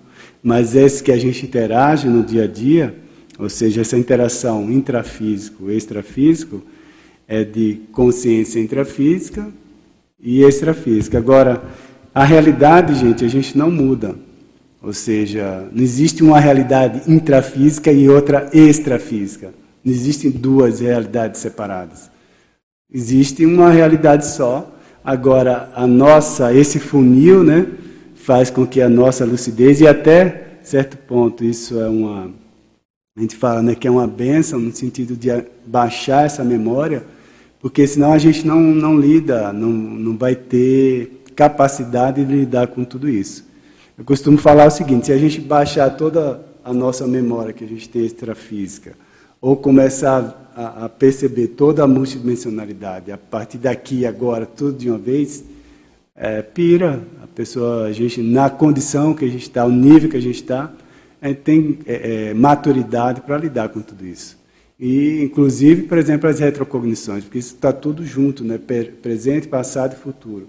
Na hora que você começa a mexer, pesquisar, estudar as múltiplas dimensões, você está aprofundando uma auto-pesquisa de si mesmo. E isso, inevitavelmente, vai levantar as memórias das suas retrovidas, memória extrafísica, porque é, é tudo uma coisa só. Não dá para separar. Então, por isso que a gente vai, vai meio que gradativamente dando alguns saltos, avançando, conforme muito esforço de, de estudo, de pesquisa. Então, não adianta querer Assim, ah, vou agora sentar aqui e conversar com os mortos. O povo tenta fazer isso há séculos. A questão da morte, eu coloquei aqui, ó, tem ritos, tabus, é, é, rituais, né, mitos. Por exemplo, só do Egito, estava lembrando muito, essa semana apareceu muita coisa aí do Egito, né? E, gente, só do Egito, olha lá, 3 mil anos, e você vê toda uma civilização de, de dedicada, não é dedicada à morte em si, é dedicada à vida após a morte. Porque todo aquele, enfim, todos os rituais, todo o processo da vida em si tinha muita reverência e valorização para a vida após a morte. Haja vista o, todo, né, os túmulos, toda, enfim, toda a, o conteúdo, a cultura daquela civilização. E veja, e somos nós. O Egito, somos nós aqui hoje, entendeu? Os três mil anos. Legal, assim, você falar do Egito, porque eu ia até sugerir para essa pessoa assistir é, o documentário Vida e Obra Valdo Vieira, onde o Mário fala da projeção que ele teve com a esposa dele, desse, que já havia ah, somado, né? Boa. A partir da projeção. E aí o Valdo também fala do tempo dele do Egito no, no vídeo, né? Então, assim, é, e é muito tempo, gente, 3 mil anos. Esse vídeo lá está é, tá disponível no YouTube, né? A pessoa pode acessar aí, Valdo Vieira, Vida e Obra. É um documentário. Mas, enfim, eu estava falando do Egito também, porque, veja, a gente não consegue, mesmo com esse tempo todo, ó, 3 mil anos dedicado à vida após a morte, a gente, enfim, não herdou tanta lucidez sobre isso. Tanto é que a gente está dois mil anos depois aqui, né, ainda pesquisando, tentando entender alguma coisa né, nessa relação ainda de. É, é, não é bem calor, né, mas novato ainda. A gente ainda é muito jovem, né? A conscienciologia é uma ciência jovem. Então a gente tem muito ainda que aprofundar. Então esse é o nosso desafio, gente. É, eu queria que você é, clareasse um pouco mais, pelo menos para mim, sobre a questão da Equipex nos vários ambientes, por exemplo, dentro de um hospital bem organizado, mas, por exemplo, uma morte que ocorre num ambiente, por exemplo, rural, né, um ambiente sem essa estrutura, assim, o que, que difere né, de uma situação da outra? Assim? É, é bem colocado. Então, o ideal é que a gente tenha, é, é, eu coloquei aqui as condições otimizadas dentro de um, de um padrão esperado, né, de uma morte natural ali, com família e tudo, hospital. Agora, essas condições mais isoladas, também é aquela é a frase enfática aí, ó, né? Vai depender do mérito né, do assistido e também a capacidade dos assistentes, familiares e amigos. Agora, daí a importância também da vida de mamífero, né? Se a pessoa vive muito isolada, sem amigos, brigou com a família, não cuidou de si, não investiu né, nos cuidados com saúde. Olha só, olha o furo da parte física, né? A Equipex vai fazer o quê? Vai fazer milagre? Mas vai fazer milagre para quê? Entendeu? Por que, que vai fazer? Porque até a Patrícia estava falando, é, existe tem um momento do processo dessomático que a Equipex começa a ter um controle maior. E eles podem sim regular ali o, momento até da dessoma, prolongar um pouco mais ou menos, pelo domínio da energia da situação, do efeito da energia, né, da ectoplasmia que está acontecendo ali, é, no soma do assistido, no soma ali do dessomante. Entendeu? Então tem coisa que. Por isso que a medicina chega num limite que não consegue ali explicar. Né? Então, mas pode tanto prolongar um tanto, quanto também abreviar. Então eles vão, a partir desse momento, eles começam a, regular ou a dosificar no sentido de ver o melhor momento. Agora, quanto mais isolado está a pessoa, de todo esse contexto, entendeu? De grupo, de onde vai vir a ectoplasmia? para a Equipex para ajudar a assistência. Claro, às vezes tem, tem a floresta, tem as cavernas, enfim, tem água, tem os ambientes naturais, enfim, pode ter diferentes fontes né, de ectoplasmia. Mas a ectoplasmia é fundamental nesse, nesse processo aí da dessoma para a Equipex trabalhar em cima. Tá? E muitas vezes a, aí envolve o quê? A asepsia do lugar, por isso que o hospital ainda é melhor. Entendeu? Você tem os doadores a pessoa. Agora, pensando evolutivamente, né? quem são os auxiliares de enfermagem? Quem são os médicos? Entendeu? É tudo grupo karma, gente. É tudo gente entendeu, que está ali ralando para uh, eh, passar para uma condição de assistente. Os cuidadores, enfim. Então, tem que ver essa rede, como é que é essa rede de relação da pessoa. Por isso que é é muito importante e sempre foi falado aqui também, é, no tertuliário, dentro da Conscienciologia, a importância das companhias, né? Valorize as companhias. Quantas vezes foi falado isso aqui no tertuliário? Valorize as companhias. Por quê? É essa rede de companhia que, enfim, a gente vai né, continuar por aí durante muita, muitas histórias. E aí você começa a criar probleminha por causa disso, daquilo, daquilo outro. E aí um monte de intriga, e enfim, supervalorizar determinadas falhas, ou assumir uma postura de credor. É uma das coisas mais vergonhosas que tem no processo de dessoma é você é, chegar né, num, num contexto dessomante com uma postura de credor. Isso é horrível, isso é uma vergonha. Roberto, só, só para finalizar, Patrícia, só, só nessa questão da evolução da medicina, vale lembrar aquela equipe de, que está no hospital que trabalha com os paliativos, né? Isso. Ou seja, já se admite a questão da dessoma, da morte, já está todo mundo Isso. ali. Você imagina o quanto que a Equipex deve atuar nesse grupo, né? Que está ali sabendo, tanto o paciente, né? O dessomante, Exato. quanto os médicos e a família toda. Tanto é que admite esse tratamento, né? Exatamente. Então, por isso que é o ambiente é o ambiente mais otimizado, você vai ter uma assistência ali 24 horas, tá? então vai começar cada vez mais a se integrar ali com, com a própria Equipex, porque essa turma acaba tendo também inspiração dos procedimentos que vai fazer, aparelho que vai usar. E se tiver a família, tiver algum nível de lucidez para estar tá acompanhando isso e uma, uma orientação também técnica de mais conforto, né? menos estresse e tranquilização para o dessomante, aí fica um ambiente positivo, é super positivo. Esse caso da minha irmã, que dessomou lá no hospital em Londres, foi super assim, é, elucidativo no sentido do, da, do trabalho da Equipex. Eu estava dando o curso Vida Multidimensional, era um domingo de manhã, acabou o curso, meio-dia e meio, a minha irmã de Belo Horizonte me liga falando da, dessoma, não, do, do acidente dela. Quer dizer, esperar exatamente eu terminar para eu ter a notícia. Não foi durante o curso, terminou o curso eles me deram.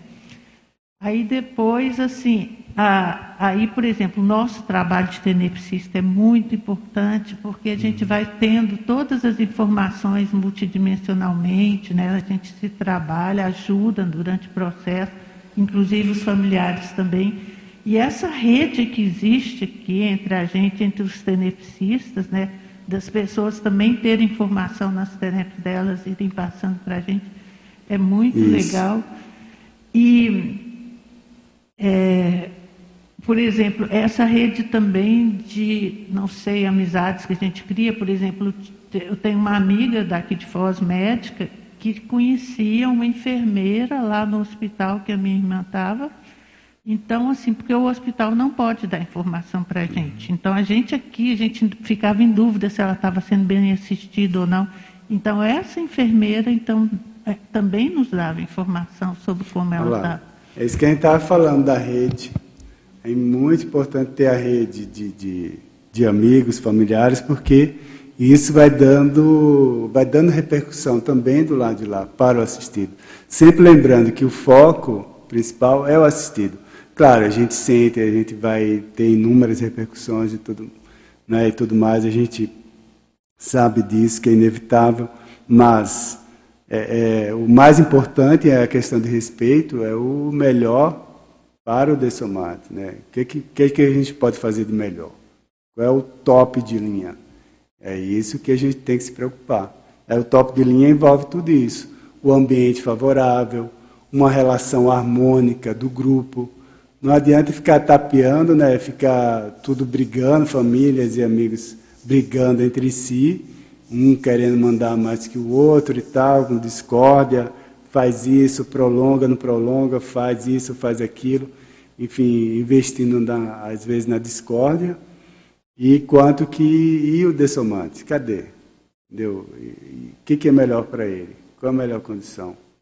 Entende? Então, se a gente não tiver condição de fazer esse, esse mínimo de respeito, Aí a gente tem que ainda reciclar bastante, tem que investir em reciclagem. A pessoa tem que trabalhar melhor sua autocrítica, porque tem, tem coisa errada aí. Mas é por isso que é importante os especialistas. Entende? Aí no hospital você vai ter então orientação psicológica, psiquiátrica, orientação médica, né, o realismo da situação. Então não tem muita saída não para isso. É, anteriormente você tinha respondido ao Jane e comentou sobre a questão da necessidade da ectoplasmia para poder ajudar na dessoma, né? Aí tem uma pergunta aqui da Valesca, de Belo Horizonte, Campos Rebelo, Rabelo, falando o seguinte: idosos pré-dessomantes que vivem com consins bem mais novas e que, sendo algumas delas ectoplastas, podem ter alguma extensão de vida e maior vitalidade por isso? É, depende do tipo de relação, né? Se há uma relação somente ali energética, de, vamos dizer, compensação de energia, porque quem está mais, né, com a vida mais prolongada ali, está na condição, é a, inversão né, das energias. Então, a partir de uma certa idade, você começa a perder mais energia do que absorver, do que reter. E é o, o, o jovem justamente o contrário, né? ele está muito mais absorvendo energia, está mais irradiante, sendo mais doador. E o idoso tende a, ser tende a ser mais absorvedor. Então, se for só essa relação do ponto de vista de troca de energia, aí tem que ver o nível de sanidade disso. É isso que é o mais importante. Está sendo saudável para ambos. E se só assim, o ideal na, na, na, relação na relação energética é que seja sinergia, né? Ou seja, a gente está trocando energias e aí do ponto de vista da harmonia de um uma relação mutuamente benéfica. Então, se é só benéfico para um lado, então tem alguma coisa errada, já tem que ver por aí. Entendeu? Não pode estar tá usando um, isso é vampirização. Entendeu? Na hora que um fica só cedendo e o outro só absorvendo. Claro que é, nesses momentos de doença, de, de a gente tende a ser muito mais doador do que receptor. Isso é óbvio, está tudo certo. Mas veja, é um período, é uma fase. Né? Então, agora, se essa relação se estende muito, aí tem que ver onde está a patologia, de que lado que está, porque alguma coisa errada tem. Entende? Então, mesmo aquela pessoa que que está numa condição vegetativa e prolonga demais, então tem que onde é que está o problema? Às vezes nem é na pessoa que está lá vegetativa, assim, ah, ela está fixada e não quer morrer. Às vezes o problema nem é dela, é mais do grupo ou de alguns familiares, enfim, que estão próximos, ou parentes, que aí às vezes não quer deixar a pessoa ir. Então a pessoa, ou seja, esse grupo ficou na condição de credor, tipo, está cobrando a presença dela. Não, eu não quero que você vá, você não pode me deixar e tal, e aí retém o corpo da pessoa ali. Então isso aí entra num processo patológico de, de egoísmo, enfim, aí tem inúmeras classificações que a psicologia pode ajudar a esclarecer. Mas é importante ter, ter clareza do ponto de vista bioenergético, isso aí. De onde é que está o problema da patologia? Né? Se a relação não está harmônica, é por parte do dessomante ou é por parte de quem está por aqui em volta? E aí, se é por parte do dessomante, aí cabe a gente melhorar o ambiente aqui, o entendimento, e aí você passa o bastão para a Equipex. Enfim, porque aí a Equipex tem condição de, de, de, ajustar o processo da dessoma ou não, ou prolongar ou não, enfim, ou abreviar, conforme a, a visão do conjunto que eles têm lá. E nesse caso, o exemplo que você trouxe seu com sua mãe, né, assim, mostra que o mais importante, o mais assistencial que seria para sua mãe era você ter que fazer o papel de filho, né? É. Então, ver o que é mais assistencial nesse momento. É, exato. Veja, cheio de. Estou com o currículo da Conscienciologia, 30 anos e tal. Mas meu, você é só filho. Mas veja, a clareza da ECPEX disso. Deu objetividade. Agora, não quer dizer que eu fui. Eu fiquei, tipo, travado energeticamente bioenergeticamente. Não. Muito pelo contrário. Eu fui tentando engajar, mas priorizando o quê? uma conduta ali de filho, de atenção e tal, de, entende? Que era o mais importante. Tem umas outras condições, tem uma pergunta aqui, só queria comentar, uma experiência que foi do meu duplista. Tem, ele até está querendo escrever um verbete, talvez, de, de soma matemática, assim, porque teve uma situação em que a mãe já estava bem avançada, a questão do Alzheimer, né, e tinha que ter cuidador, estava numa instituição, porque realmente era o que era necessário naquele contexto. E aí, na época, isso já tem uns quatro anos, três anos e tanto, uns com quatro, acho. E aí, é, eu tive uma viagem para São Paulo, estava trabalhando lá, e era viagem por causa do voluntariado da Conscienciologia. Ela dessomou enquanto estava no voo. Então, e era numa cidade próxima a São Paulo, bem próxima. Na hora que eu cheguei, ela já tinha dessomado, que não estava esperando, porque ela não estava doente, assim, né? Estava mais idosa, mas não tinha, mas teve uma, coisa tranquila. E aí, na hora que chegou lá, todo o pessoal da, do local onde ela estava é, vivendo, que era um local muito assistencial e tudo, tinha uma freira lá, era um local das freiras que cuidavam.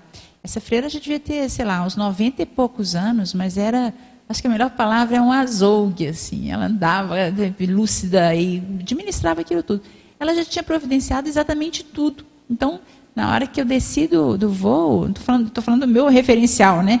Mas quando eu cheguei lá, eu falei, como é que vai ser velório? Não, já está tudo pronto, já está lá na cidade tal, já tinha o carro, foi, ela dessomou, já tinha o, o cemitério, tudo o dia estava lindo, e foi, e aí todo mundo da família ficou assim, como que foi tão é, rápido, não sei se é a melhor palavra, mas é clean, assim, aconteceu e pronto, e tudo positivo.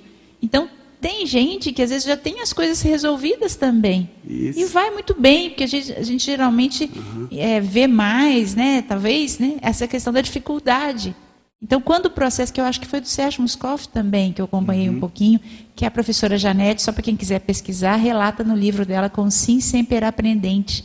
Ela faz o relato de como foi a, a dessoma de um conscienciólogo, que foi professor da conscienciologia há muitos anos, que é o professor Sérgio Muscoff. E ele, dois dias depois lá, que já tinha dessomado, 48 horas menos disso, acho, ele já tinha se materializado lá com o CIEX para o professor Valdo com plena lucidez, né? E aí ela relata tudo que ela conversou com o professor Valdo, fazendo propaganda do livro. Quem quiser ler, tá lá. Então tem dessomas muito positivas, né? Que acontecem de forma muito e várias outras aí que cada um vai pesquisar, né? É, tem uma pergunta da Sônia Ruiz, Roberto. Fala assim: Professor Roberto, poderia abordar o aspecto neoverbetogênico da TARES aos dessomantes nos grupokarmas nucleares? É, estou entendendo que assim, os verbetes uh, escritos da conscienciologia, é, né? Me parece. Que podem repercutir no, no karma familiar ou nuclear, é. né? Quem está mais próximo. Aí é aquela coisa, depende muito de cada um. Veja lá, ó, na, no item que eu relato ali sobre a blindagem familiar, nós temos diferentes perfis, habilidades, enfim. Então, cada um vai reagir de uma maneira diferente e vai ter um entendimento também diferente. Então não adianta às vezes a gente escrever N coisas, várias verdades, relatos, enfim, detalhar um monte é, é de conteúdo, mas às vezes a pessoa não tem, não está na, na linha dela, não está na preocupação dela, não está, enfim, no foco dela de, de atenção. Então isso também pode dar repercussão nenhuma. Entende? Agora, claro, é o, a gente faz primeiro para a gente, né? Então, ó, escrever aqui primeiro para mim, para eu aproveitar as vivências que eu tive e fixar aqui. Eu estou fixando um entendimento pontual que eu tive aqui. Entende? Então, a gente escreve primeiro para a gente, dentro do nosso processo de auto-pesquisa. Aí a gente tenta, quando a gente faz a publicação, e aí passou por revisão, a gente não só jogou ideias aqui, né? passa por uma revisão consensual, se tem lógica ou não, e aí, na hora que a gente apresenta e publica aqui, a gente vai atender um público diversificado, não necessariamente só ali os familiares. Então, não, é, não tem como garantir que ali os familiares vão entender ou compreender, ou, enfim, ou tirar algum proveito. Mas é importante é a gente estar tá avançando em termos de conhecimento, porque essa é uma realidade que a gente vai lidar cada vez mais. Então, tanto nessa vida, a gente vai lidar não só com a própria dessoma, dos entes, enfim, né, dos familiares e tudo mais, mas também das próximas vidas. Então, esse é um assunto que não vai é, esfriar por, por, pouco tempo, ainda vai estar quente, né? Então, até que a cultura mude. Então, gente, é, é fazer as pesquisas, não se preocupar com o entendimento dos outros, totalmente. Claro que a gente se preocupa se a, se a pessoa melhora ou não, em esclarecer os outros, mas tem um limite, né? Entendeu? Às vezes quem vai esclarecer melhor a pessoa é o teatro, é o cinema, é a psicologia, entendeu? Às vezes é a psiquiatria. Não dá, não dá para a gente prever que a conscienciologia vai ajudar todo mundo. Entende? Tem mais uma pergunta agora na página 2, na parte da enumeração do paper, é do Marcos Mazini. Ele quer saber sobre o item 2, energética. Professor, em termos de manutenção de blindagem holopensênica, pode ampliar sobre o item 2 da enumeração energética? Isso, então é, é, o trabalho básico com as energias, por exemplo, né? É o estado vibracional, a exteriorização de energias. Então, na hora que você está estável aqui, ó, e exterioriza energia e vai exteriorizando energia, então, o campo positivo de homeostasia ele tende a expandir. Agora, se você está estressado, está com medo, enfim, está com um processo emocional complicado, essa energia ela sai perturbada. Então, você não está contribuindo com a estabilidade do ambiente. E agora, isso não quer dizer que você vai estar tá lá no meio do hospital, aquela turbulência toda, você vai parar junto da mesa e vai ficar. Não, isso isso a gente trabalha muito também aqui, na escola do, do parapsiquismo.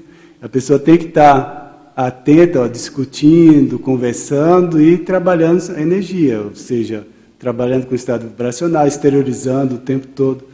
Então, a, a, um ambiente, principalmente um ambiente dessomático, ele exige essa blindagem energética, ela é fundamental porque isso vai facilitar, sem dúvida, a, a, atuação da Equipex, da equipe extrafísica. Porque na hora que você blinda, ou seja, a energia é uma massa, ela tem, ela tem volume e ela tem informação.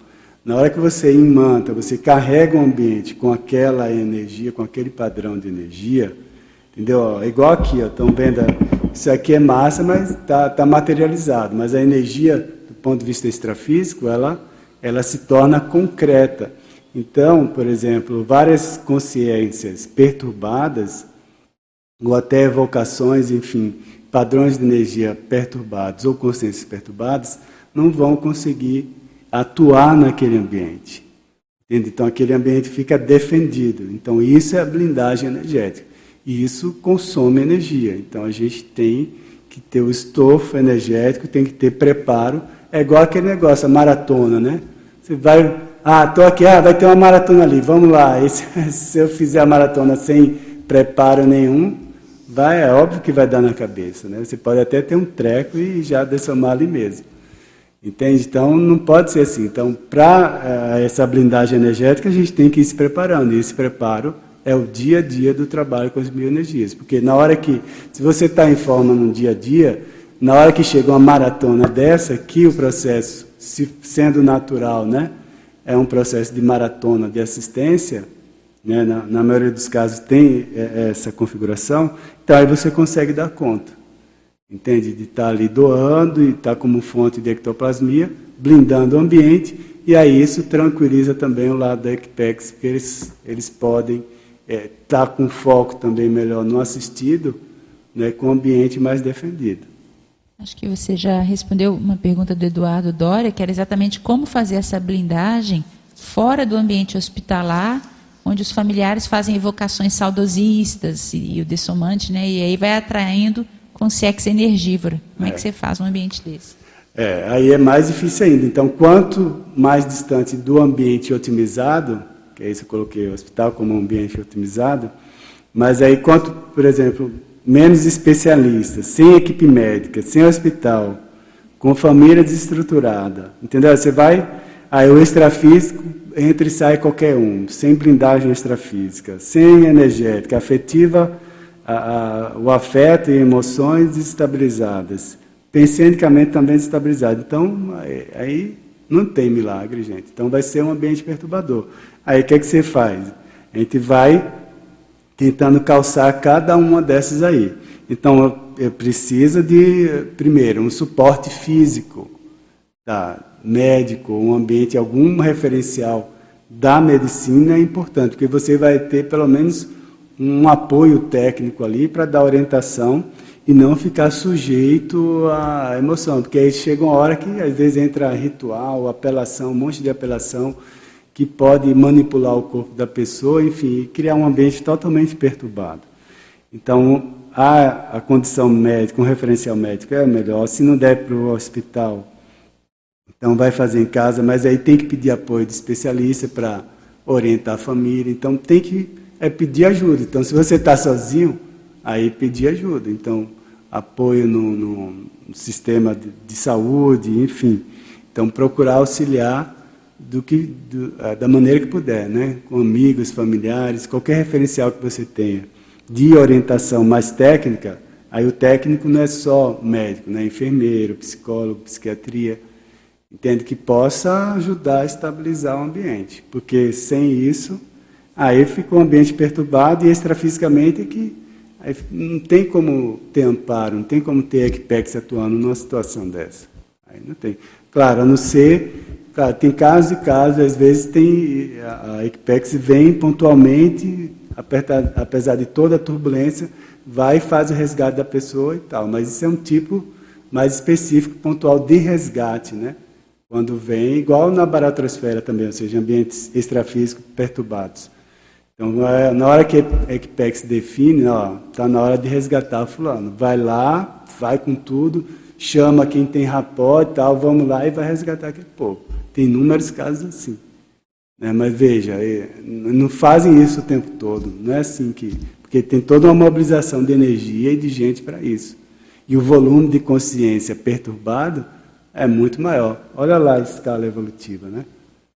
30% está mais ou menos, 70% está perturbadão. Entendeu? Então, isso extrafisicamente. Né? Põe 9 por 1 aí, então você tem um volume de perturbação. 9 por 1 naquela época lá, né? 92, é, 94. É, Hoje. 17 por 1. Obrigada. É, tem uma pergunta aqui do Geraldo que eu acho que você já respondeu. Veja se você quer comentar mais alguma coisa. O Geraldo Matos Guedes fala sobre, dá parabéns, pede para ampliar sobre formas de blindagem úteis à defesa da homeostase da consciência dessomante e ele está se referindo ao primeiro item da enumeração da página 2, afetiva, uhum. proflexia das instabilidades e alterações emocionais no ambiente, em especial quanto à parentela mais próxima. É.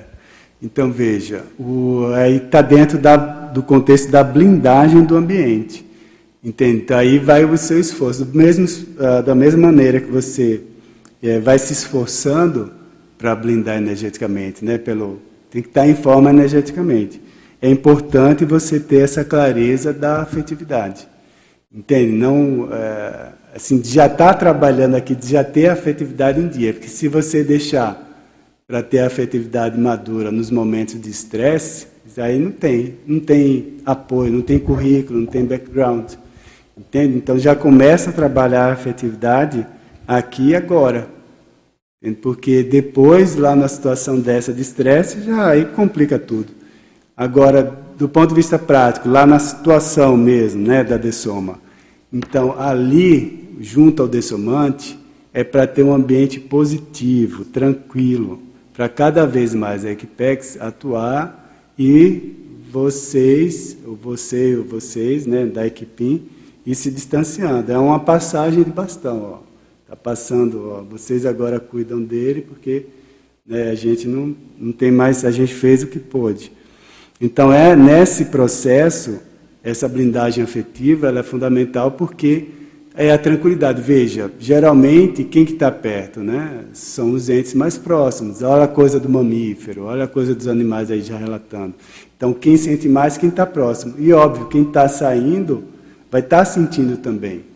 Então, por mais que, por exemplo, a pessoa esteja meio apagada, ou com pouca lucidez, ou até mesmo em coma, mas se você está ali numa condição perturbada, está né, tá no quarto ali, sai e vai desmoronar no banheiro do próprio quarto, entende? Vai, enfim, vai discutir com o irmão, com a irmã, com o parente, ali nas proximidades do, do, do dessomante. Isso é negativo. Isso aí quebra com a blindagem, principalmente afetiva, né?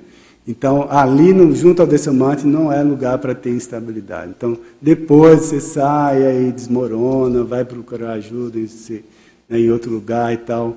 Mas junto do decimante, não. Procura estabilizar e criar aquele ambiente, poxa, né, positivo. Evoque memórias positivas junto ao decimante. Senão. Ficou uma pergunta ainda da Marilux, que era o comentar a frase enfática que ela pediu. Ah, tá. Aproveitando, deixando agora para o final. Então, aqui é justamente essa conciliação, né? A gente é, reconhecer o nosso limite, no sentido de que o mérito do assistido, né? Quem, quem é você para julgar o assistido, o dessomate? Entende? Então, ele tem, cada um tem o seu histórico, ou seja, sua holobiografia, seu histórico de vidas, o seu currículo, e aí, naquela condição ali, vai pesar esse mérito, ou seja, a qualidade da Equipex. Quem vem, quem que vem buscar? Entendeu? Ali o dessomante. Então, tem isso que é parte do mérito inerente a ele. Agora, quanto mais é, receptivo, né, for bem recebido, tiver uma Equipex avançada, mais positivo isso vai ser. Então, é o mérito do assistido e a capacidade dos assistentes, familiares e amigos para sustentar o ambiente de soma com harmonia e para a parasepsia. Aí que entra a nossa condição aqui de consim, né? Quem está vivo aqui, quem continua aqui. Se você é familiar, amigo ou assistente ali da equipe, enfim, de saúde, da área de saúde, então esse aí é, é, é como é que a gente vai se comportar diante disso, né? Você vai ser um, um credor ou um doador? Aí que a gente está na condição de doador, é um momento crítico de ajuda ao dessomante. Então você vai chegar lá na condição de credor, cobrador, vai né, puxar a atenção para si. Não, a atenção é para ele, não é para mim, não é para você. A atenção é para ele que está partindo e aí, como é que eu vou? O que, é que eu posso fazer nisso? Garantir o melhor ambiente com a asepsia e a parasepsia envolve nesse sentido geral, tá? desde o cuidado físico aos cuidados energéticos, afetivos. Então, a harmonia quer dizer isso. Então, faz parte de quem está aqui cuidar dessa harmonia do ambiente, porque aí fica tudo favorável, tanto para o assistido quanto da ECPEX que está fazendo a, o encaminhamento, né, ou a recepção. A gente está chegando no horário, no horário, se você quiser fazer suas considerações finais. Então, só gostaria de agradecer a todos aí pela participação, perguntas. É um ambiente, é, é um assunto, né, ainda muito ainda carregado de tabu e às vezes distorções também. E claro, e é difícil, como eu falei, é difícil para todo mundo a gente ter aprender a maturidade, né, e chegar, por exemplo, se aproximar do padrão dessas equipes que são especializadas em dessoma. Então fica aí uma aprendizagem da gente procurar se conectar mais cada vez mais com esse grupo. E, enfim, deixar aqui o agradecimento também ao espaço, né, o ambiente do tertuliário. É, agradecer a, também a todos os amigos da enciclopédia, que é graças aos amigos da enciclopédia que a gente consegue manter aqui esse espaço do tertuliário com debates regulares. Então a gente já tem são seis atividades, né, seis atividades regulares no tertuliário. Tem a tertúlia aqui todos os dias depois tem o epicentrismo, o círculo, areópago e a tertúlia matinal, que são, é, são semanais. E tem as atividades anuais também de encontros e congraçamento. Então, muito obrigado a todos os amigos. Comentado 50 mil inscritos, né? Sim, sim, e muitas e umas palmadas para todos os inscritos no Tertuliário. Canal do Tertuliário, então, se você está aí assistindo e não ainda está inscrito no canal do Tertuliário, essa semana a gente comemora 50 mil inscritos. É muito importante porque aqui é o portal de divulgação, maior portal de divulgação da Conscienciologia, né, das verdades relativas de ponta da Conscienciologia. Então, a todos, muito obrigado aí. E só mais uma dica aqui, finalizando o nome do artigo que eu falei, é Death Among Primates, a Critical Review of Non-Human Primate Interactions Toward The Dead and Dying. Ou seja, um artigo bem complexo, 200 anos de levantamento de relatos, e aí vale a pena para ter essa noção mais evolutiva da dessoma e dos nossos vínculos. Né? A gente agradece, professor Roberto, pelo debate, foi muito bom estar aqui hoje. E a gente queria falar as pontuações do epicentrismo número 128 de hoje, foram 62 62 espectadores simultâneos, 220 acessos e 6 presentes no tertuliário. Na próxima semana, dia 26 de agosto, a gente vai ter o tema Epicentrismo Serenariológico, da, dentro da Serenariologia, com a professora Eliane Stedley. Ah, imaginei Até lá, boa semana a todos.